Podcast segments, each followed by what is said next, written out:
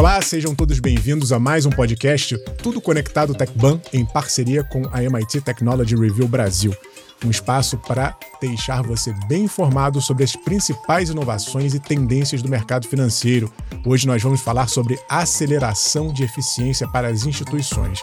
Meu nome é Rafael Coimbra, eu sou editor executivo da MIT Technology Review Brasil e hoje estou aqui com Luiz Eduardo Stefani, diretor de autoatendimento da TecBan. Tudo bem, Stefani? Tudo bem, como você está? Tudo ótimo. E também com a gente o Álvaro Machado Dias, sócio e head de inovação e tecnologia no Instituto Locomotiva. Tudo bem, Álvaro? Tudo legal, Rafael. Que bom estar aqui com vocês.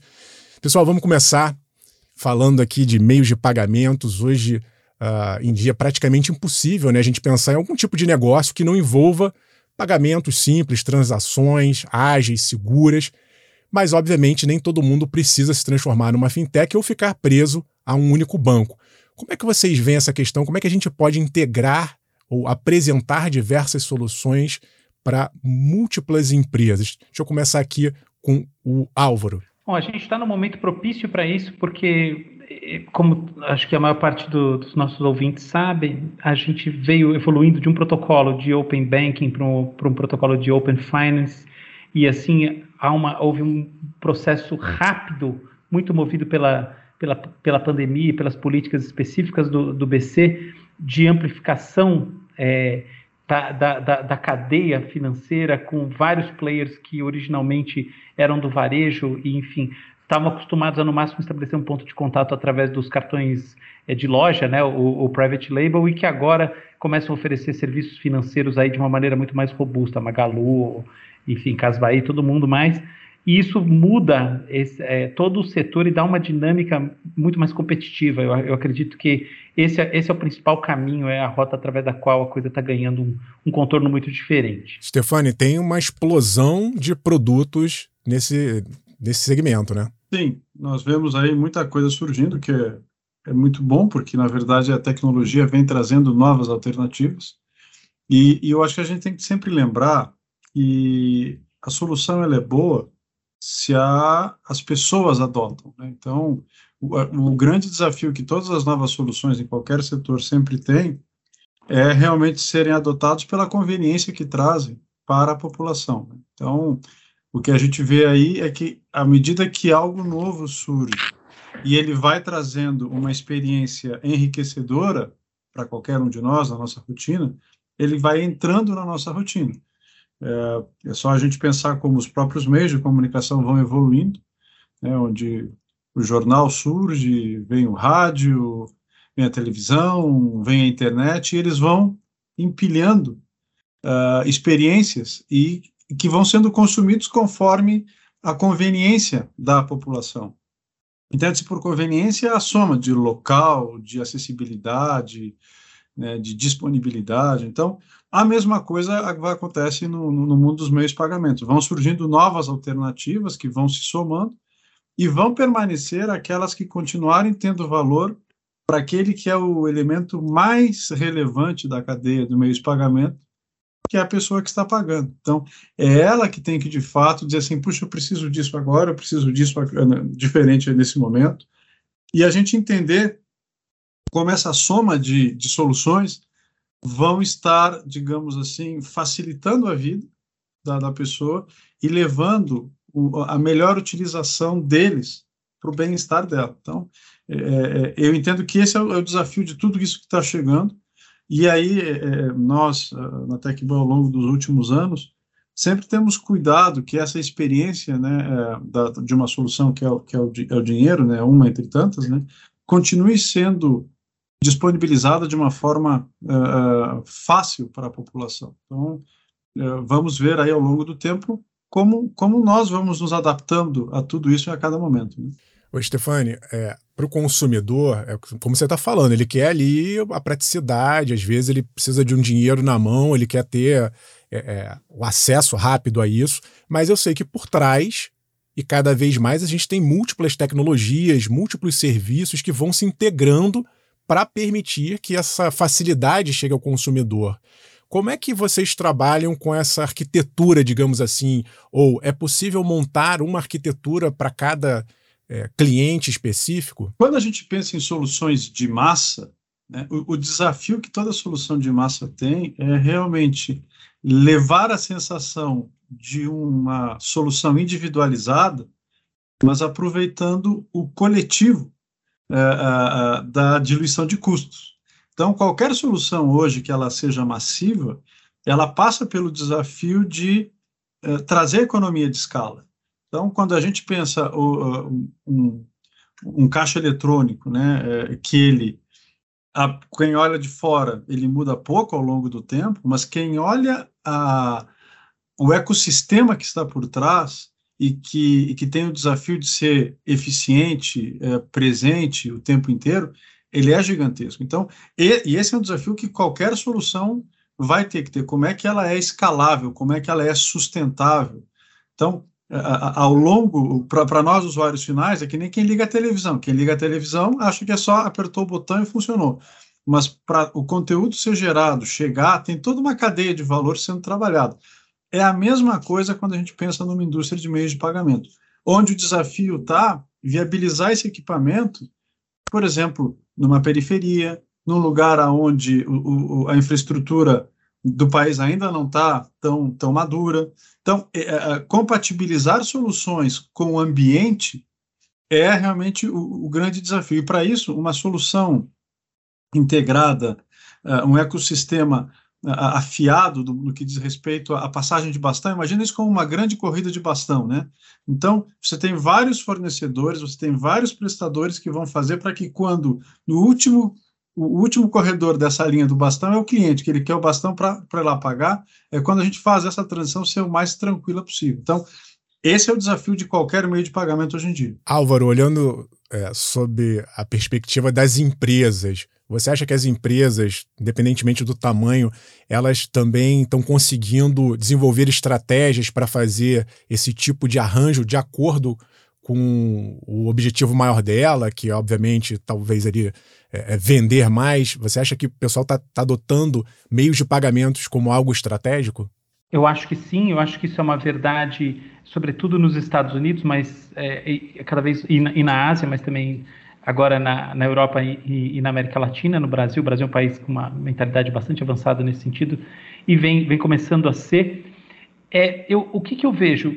Que empresas como a Amazon, tá, que de fato tem uma capacidade do ponto de vista de capilaridade do, do, do marketplace é, e uma confiança para oferecerem serviços financeiros, tem uma, uma, uma grande vantagem na, na, assim, nessa cesta, na oferta de produtos variados. Enquanto empresas mais tradicionais ainda ficam muito presas a, ao private label, porque é o que o público, tá, o público brasileiro está acostumado. Então, eu acho que assim a ideia de, de quebrar com, com, com essa lógica tradicional ela depende de muito esforço, ainda mais porque existe um grau de desconfiança muito grande do brasileiro. Por exemplo, numa pesquisa nossa, a gente viu que, uma pesquisa recente, tá? É que a maior parte, das, é quase, quase 50% das pessoas preferem sacar todo o dinheiro do banco porque tem medo de taxas ocultas e coisas assim. É uma taxa absurda de gente, tá? E, e são, então a gente vê que assim, a questão da, da, da, da, transmissão da confiança ainda é um, fator sensível no Brasil. Eu, eu entendo que isso, enfim, é, é, de novo, é algo que se, se coloca de maneira muito mais importante entre as empresas menores, mas é um fato. Eu queria comentar, aproveitando aqui, uma coisa que o Stefani falou muito interessante sobre o papel do dinheiro. E eu, eu concordo profundamente com ele, porque, assim, nas nossas pesquisas, o que a gente viu é que, assim, uma coisa óbvia, por sinal, há uma taxa de bancarização muito forte nos últimos anos, durante a pandemia, né? E mais de 95% é, dos brasileiros economicamente ativos têm uma conta de banco. Mas a verdade é que uma taxa grande das pessoas vê uma importância vital no uso do dinheiro em papel.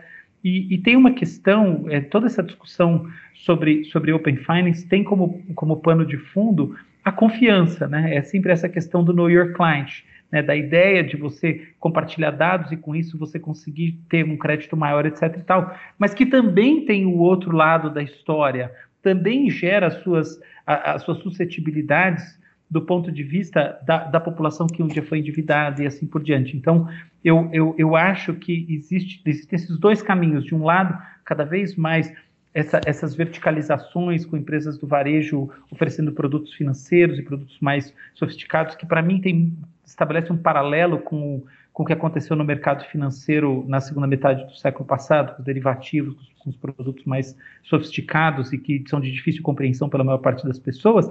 Mas do outro lado existe a necessidade de se manter essa linha em que a pessoa pode ainda ter o dinheiro em papel e ela pode, enfim, visitar o caixa automático e aí ter uma relação que traz para ela um conforto que é sobretudo psicológico, mas que é fundamental.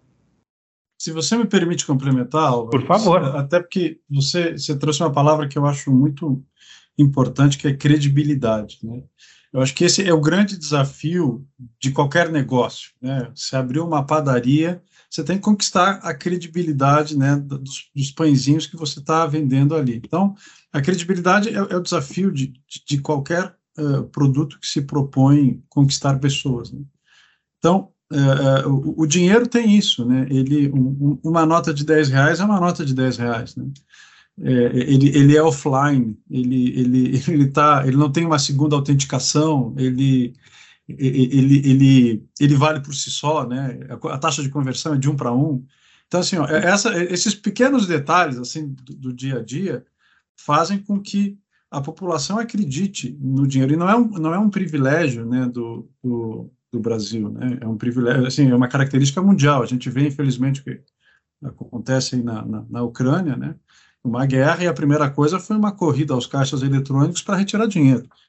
Então, assim, a gente teve uma questão, uma, uma, crise pandêmica no mundo, onde houve uma impressão massiva de dinheiro mundo afora. Então, é, é, é, a credibilidade ele é um, ele é um elemento é, é, fundamental e que qualquer meio de pagamento que surja né, é, tem esse desafio. Né? Como é que eu construo essa, essa, essa, essa, essa uh, rotina de, de, até que eu gere um selo de credibilidade de fato uh, que todo mundo seja, seja em contexto para todo mundo. Né? Então, esse é um, é um, elemento que eu entendo vital. E tem uma outra coisa que você falou aí sobre bancarização, né? e eu acho que, e aí vem, vem a questão do papel do dinheiro, que tem, eu, eu ouvi uma frase muito boa no, no, no seminário internacional, né, em que a gente fala inclusão financeira, né?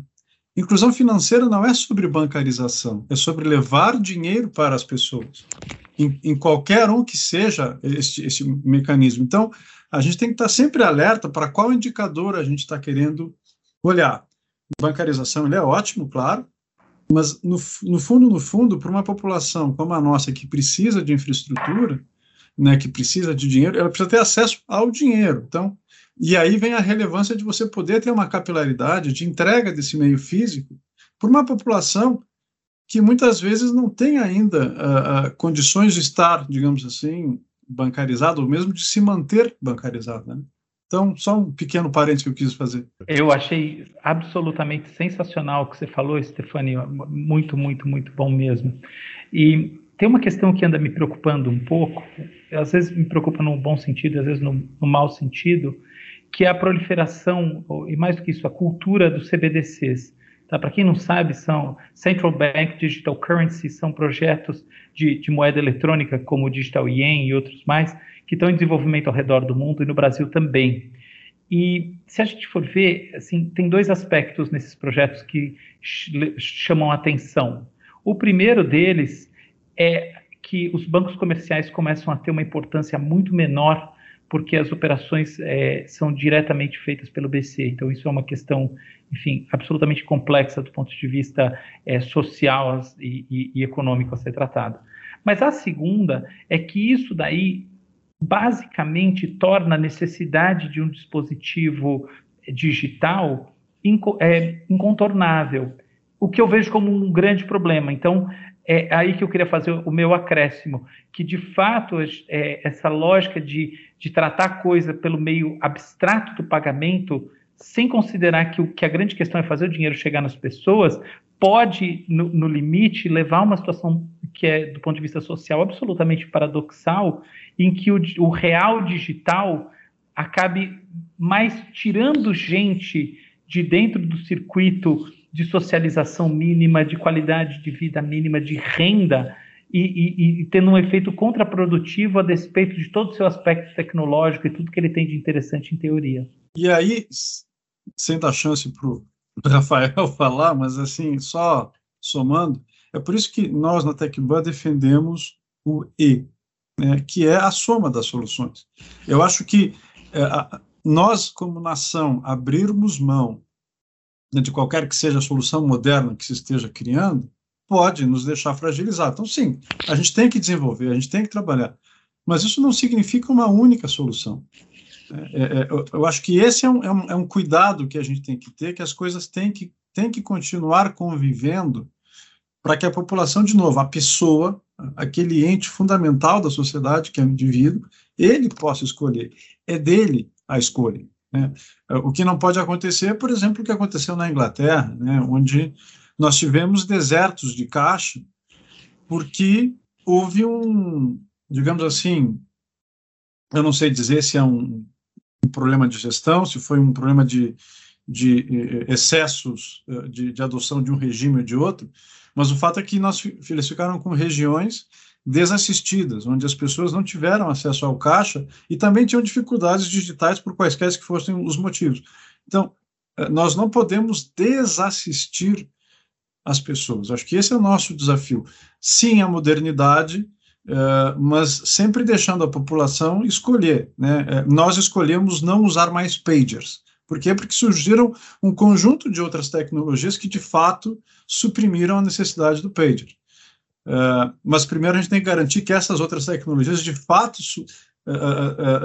fornecem tudo o que a gente precisa vale a mesma coisa para meios de pagamento. É interessante o que vocês dois estão falando, porque se a gente for olhar ali um pouco antes da pandemia, a gente tinha, obviamente, já uma migração para formas digitais, mas muito ainda focado no físico. Aí veio ali a fase mais severa, todo mundo trancado em casa, o digital veio com tudo, e agora a gente está num momento que eu chamaria assim de livre escolha, que é um pouco no que o, o, o Stefano estava falando. Olha, cada um tem uma opção. E aí eu queria saber de vocês, agora que a gente está num período de mais relaxamento, em que dá para escolher soluções digitais ou físicas, como é que vocês veem essa integração do físico com o digital? Vai ser tudo digital? Vai ser tudo físico? Vai ser meio a meio? Como é que vocês estão vendo esse, esse momento? Eu, bom, eu estou na linha do Stefani, eu acho que já ficou bem claro que a gente tem vários pontos de convergência, né? E, e essa linha é de que é, é na combinação das duas coisas e mais do que isso, na, na, na, no aumento do número de opções e não no fechamento de, de possibilidades que o público está mais bem assistido, tá? a população brasileira está mais bem assistida. Então, essa é a resposta simples e clara.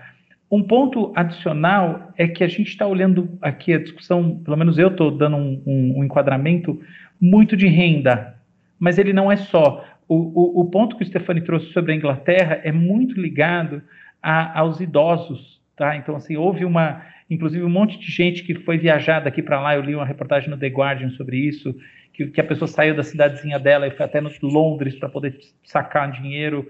E, e, são pessoas que têm essa, essa dificuldade tecnológica, ou às vezes não estão afim de arriscar, entendeu? Então a gente também tem que pensar que não é só um, um problema de renda, é uma questão de cultura mesmo.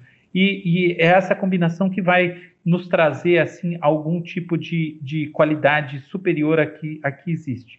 O último ponto sobre isso que eu queria comentar é sobre o, o, o, quanto é, esse ambiente acaba sendo, do ponto de vista conceitual, bagunçado por algumas, algumas iniciativas de cripto porque muitas dessas iniciativas elas acabam é, afetando a confiabilidade no, no, mercado financeiro como um todo, no, no, no, dinheiro como um todo, essas coisas transbordam. Então, assim, a gente está vendo aí no mercado vários golpes baseados em criptomoedas, o, o sei lá, o rei da cripto, esqueci o nome, o cara que, enfim, faz essas fez uns esquemas Ponzi, pirâmides, etc. Tal, movimentando bilhões de reais.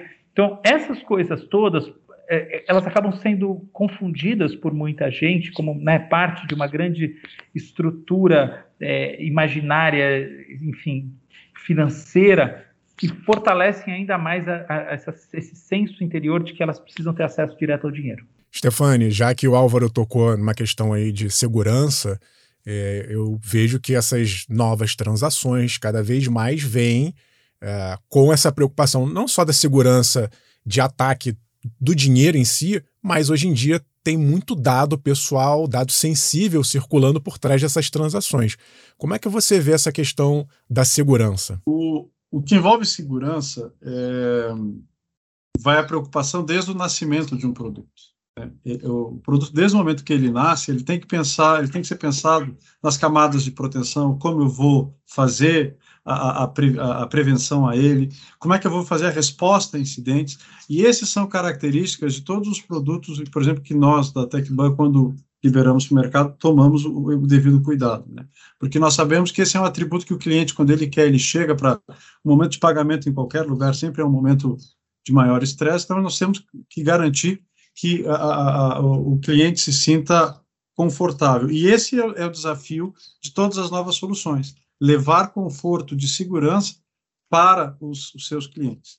É, esse é, eu diria que é o, é, é o ponto que hoje, principalmente né, no, sociedades como a nossa, onde a criminalidade avança às vezes mais rápido, né, é, como é que nós nos sentimos seguros? Então, nossos produtos são desenhados e pensados para oferecer essa segurança e eu entendo que esse é o desafio de todos os outros. Quando você fala sobre isso, Stefani, me vem à cabeça que o dinheiro ali, eu estou falando aqui físico, né, da nota de papel, ou caixa eletrônico, que também é algo que a gente materializa muito facilmente, porque a gente está vendo, está tocando, está sentindo, mas por trás disso eu imagino que tenha surgido uma infinidade de serviços atrelados ao dinheiro. E eu queria perguntar para o Álvaro, Álvaro, quando a gente pensa em dinheiro, é, eu estou falando aqui, vocês estavam falando de dar mais acesso, né, de inclusão. Então, como é que a gente transforma isso tudo que tem, por exemplo, crédito, levar mais crédito ou levar novos tipos de financiamento? Você acha que tem uma expansão do dinheiro enquanto serviços que vão incluir empresas e consumidores? Não, vamos lá. O, o, Banking as a Service é uma realidade e é o caminho para essa ampliação. Os marketplaces que permitem é, a comparação de taxas e etc e tal e reduzem a simetria de informação, né, como a gente fala de maneira mais técnica, para caracterizar a, o desconhecimento do consumidor, também agem nessa mesma direção. Então tudo isso tem esse papel. Mas a verdade mais profunda, pelo menos no meu ponto de vista, é que a verdadeira é, regulação é macroeconômica.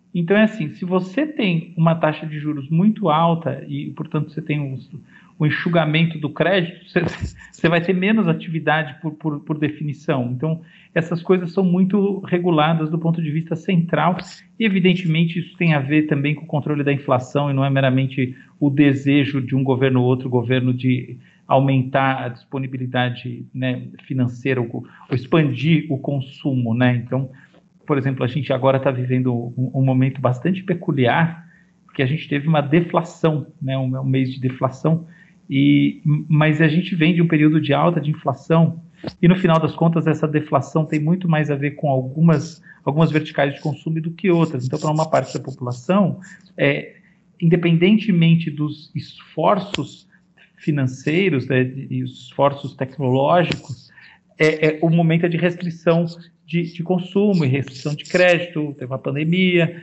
e assim a coisa vai. Então, eu, eu entendo que esses movimentos são muito mais importantes. Né? O mundo inteiro está vivendo é, uma, uma condição que, que é caracterizada por retração é, e inflação, tanto em função da pandemia quanto das respostas à pandemia, como a resposta do, do Banco Central Americano, do Fed, e assim a gente tem esse, esse movimento sendo definido independentemente das, das questões mais específicas é, de, de, de, tecnologia e, e, e política é, financeira do, de cada um dos países. Stefani, você estava falando sobre compartilhamento, né? falando uma, uma coisa ponto central da TecBan, e pode parecer, olhando de fora, que só grandes empresas, grandes bancos, grandes instituições podem fazer parte desse, vou chamar aqui de um grande ecossistema financeiro.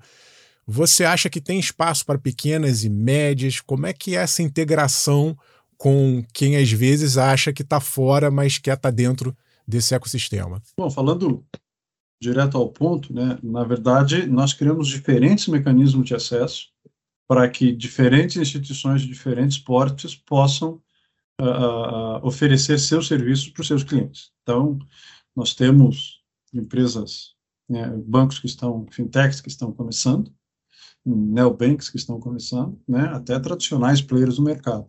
E oferecemos né, a, a, mesma plataforma, onde cada um escolhe da plataforma o que quer oferecer. Então, o nível de segurança que nós hoje damos, né, o, que, que garante a identificação do, do cliente, uh, todos recebem da mesma forma.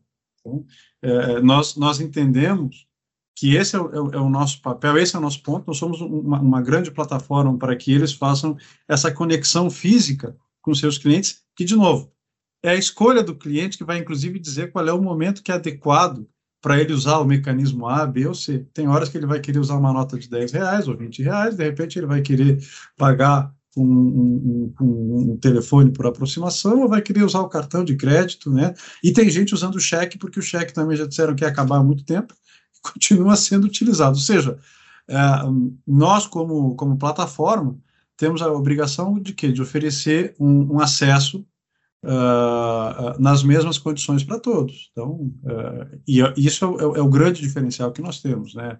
É, grandes empresas, pequenas empresas, nós hoje temos uh, instituições que são novos entrantes, mas que já, são, já somam mais de 7 bilhões de reais em saques. São pequenas instituições, só que você vai somando isso pelos nossos 40 milhões de, de, de, de, clientes que passam mensalmente pelas nossas máquinas, né, você vai chegar nesses volumes eh, gigantescos. Né? Vamos lembrar que pelas nossas máquinas uh, circulam quase 70, 370 bilhões de reais ano, ou seja, é, é muito dinheiro que é irrigado para os diferentes locais. Então, é, é, isso é, é, é, o nosso processo de inclusão. Então, o tamanho não é não é barreira, ao contrário, eu diria que é, é o, é, é o grande lugar.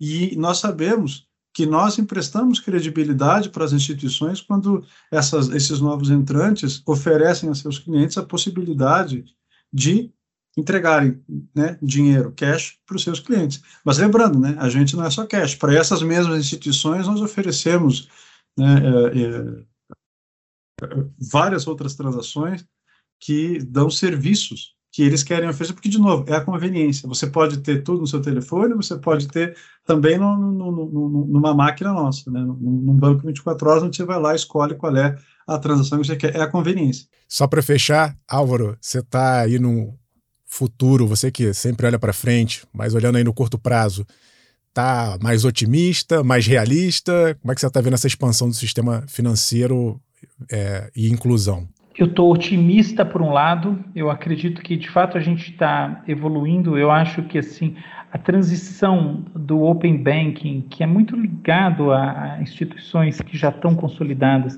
para um modelo de open finance, em que, enfim, há uma democratização, né, do ponto de vista do, do B da coisa, é, né, na, nesse compartilhamento e, e, e, um jogo, né, do ponto de vista de teoria dos jogos, muito mais cooperativo traz uma enorme vantagem para o consumidor. Eu acho que a gente caminhou muito bem nesse sentido nos últimos tempos.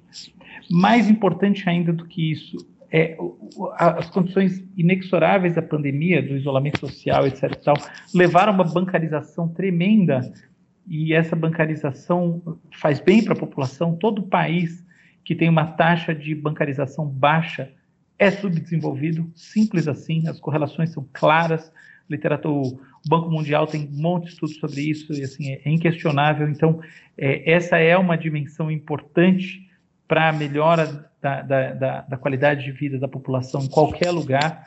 Então, nesse sentido, eu sou otimista. O que eu acho só é que a gente tem que sempre ter uma, um, um cuidado para seguir esse, esse, esse, esse lema do, do Stefani, que é o E. Porque, por exemplo, eu, até eu já abri no parente, já escrevi sobre isso na minha, mês coluna do, do UOL, que agora está na Folha de São Paulo, é, essa ideia dos, dos bancos centrais cada vez mais digitalizando as moedas pode terminar numa, numa relação estritamente abstrata com o dinheiro, que não necessariamente é boa para todo mundo. Aí, assim, é claro que existem soluções para isso, soluções futuras, né? Então, soluções biométricas, por exemplo, elas prometem resolver isso daí, né? Leitura de íris e etc e tal, que vão ser intrínsecas as pessoas, mas a gente tem que pensar que essas bases cadastrais, não necessariamente elas vão, vão incluir todos os mendigos, os idosos e etc e tal. Então, é, de uma forma ou de outra, a gente vai ter um, um período de desafio pela frente, sobretudo se a coisa for conduzida sem muito cuidado com o fato de que uma parte da população brasileira não é a, a população típica do Vale do Silício. Essa, para mim, é a grande mensagem da tecnologia. E isso, para mim, que quer dizer tecnologia humanizada. É tecnologia adaptada para o seu ecossistema local. Perfeito. Pessoal, estamos chegando ao fim de mais um episódio. Queria agradecer muito a participação do Álvaro Machado Dias, sócio e head de inovação e tecnologia no Instituto Locomotiva. Obrigado, Álvaro. Eu que agradeço. Obrigado também ao Luiz Eduardo Stefani, diretor de autoatendimento da TecBan. Obrigado, Luiz. Obrigado, obrigado a todos que estiveram aqui conosco ouvindo. Vamos lá. Exatamente, Stefani. Obrigado mais do que especial a todo mundo que nos acompanhou até agora. E para encerrar esse episódio, eu convido a vocês a seguirem o podcast Tudo Conectado TechBan em parceria com a MIT Technology Review Brasil na sua plataforma de streaming favorita para não perder nenhuma novidade do mundo financeiro. Um abraço e até a próxima.